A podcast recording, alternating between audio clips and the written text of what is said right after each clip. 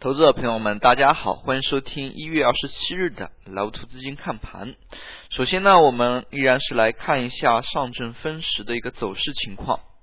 在今天的行情运行过程当中，金融板块的一个做空非常明显。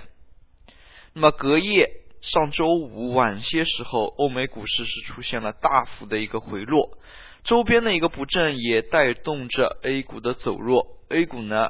向来是跟跌不跟涨，我们也看到，在今天从量能那个角度来看，上证与深圳方面呢，量能没有太大的一个变化。上海做了八百十九个亿，深圳呢是成交了一千三百七十三亿。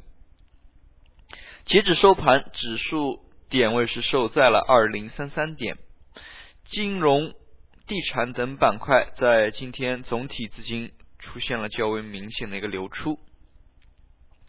从今天上证 K 线的图形来看，那么指数呢是出现了回落，并且在五天线与十天线附近一带呢是出现了一个穿插。与此同时，我们可以看到，在前一段时间，也就是十二月份一月初的一个时候，A 股的是出现下跌的，那么外盘呢是小幅稳步上涨。那么在最近这几天，外盘是出现了明显的一个下跌。那么 A 股呢，又恰逢我们 A 股是出现反弹。那么在 A 股自身反弹的一个前提之下，出现了跟外盘一样的跟跌现象，那么是非常非常让人困惑的。可以看出呢，A 股还是非常的弱，跟跌现象是非常的严重。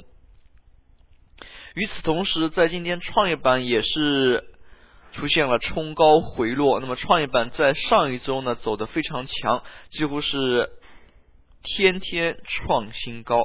那么我们可以看到，今天创业板指数触碰了一千五百点之后呢，那么午后是出现了较为明显的。回落，那么最后创业板指数呢是收在了一四七七，那么做了一根较长的上影线。像创业板这样的一些小盘股，在今天其实还是相对较为活跃的。我们从板块资金当中也可以看出，视听器材、传媒、饮料制造等等，那么是有资金流入的。煤炭板块呢，午后有一波较强劲的资金流入。从板块资金流出。当中我们可以看出，证券、保险、地产、银行，那么像金融、地产这几个龙头性的行业呢，在今天资金流出较为明显。那么证券流出十个亿，保险流出六个亿，银行流出五个亿，金融板块呢总体就流出二十亿以上了。像这样的一些情况呢，也是对于指数的走强不利。金融板块的做空呢，还是。做空的一个动力还是非常强。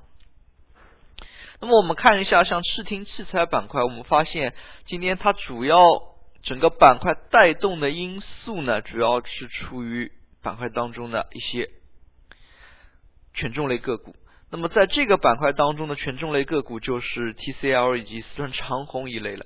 那么我们可以看到，像 TCL 集团今天是出现了放量的涨停，今天它的一个总成交金额达到了二十三点九七亿，将近二十四亿。那么这也是在它近一年以来，可以说近几年以来都非常少见的放量大涨。像 TCL 这样的一个走势呢，不得不说和游戏沾边的。个股在最近一段时间内都是遭到市场资金的一个爆炒，那么我们也可以在收盘之后呢，去关注一下 TCL 的一个成交回报，看是哪一些性质的资金在介入这个个股。我们可以看到，由于股价较低，TCL 的一个涨停板呢，甚至只有百分之九点八七就已经到达了涨停限制。那么与此同时，像消费类当中的白酒板块，那么在前几个交易日，我们节目当中也跟投资朋友说了，白酒呢，像最近一些促销活动非常多，像五粮液、贵州茅台都是开始了降价促销这样的一些活动，也使得它的一个销量呢突然上升。我们也可以看到，茅台在进入一月下旬呢，是出现了连续的一个反弹。那么现在的一个股价又是站上了一百四，可以看出呢，像茅台还是受到非常多的一个资金的关注。只要价格合适，那么资金呢依然会进行借。我们可以看到，在最近。七到八个交易日，那么贵州茅台它的一个滴滴资金流入呢是非常明显的。那么我们再来看一下今天的煤炭板块，今天煤炭板块在两点之后是出现了一轮脉冲的上涨，那么放量上冲之后呢，资金是呈现出流入的。与此同时，整个股价又是出现了。小幅的一个回落，我们可以看到，在早盘过程当中呢，资金还是出现小幅流出。那么明天呢，是陕西煤业开始上市，是否是被新股上市所带动的呢？也是值得我们关注的。那么，毕竟像新股这样的一些炒作，也能带动。它整体板块的一个估值，像煤炭开采板块，在最近一段时间以来，也是遭遇了不断的做空，不断的创新低，它的一个低点呢，也是逼近了零八年那一轮大跌的一个低点。与此同时，我们可以看到，像房地产开发板块，那么上周呢，也给大家画过图，那么我们也画出了它的最近一段时间内的一个阻力位。我们也可以看出呢，这个阻力位呢是短时间内需要有一定量能去消化的。那么，是否在这里做出一个右肩，类似于右肩那个图形呢？还是需要时间来验证？在这里呢，我们也可以看到，地产今天呢再度出现了一个调整。那么，这四个交易日可以说非常明显，上涨放量，调整缩量。那么像这样的一个节奏能否延续呢？明天非常关键，我们可以着重的再关注一下地产板块的一个表现。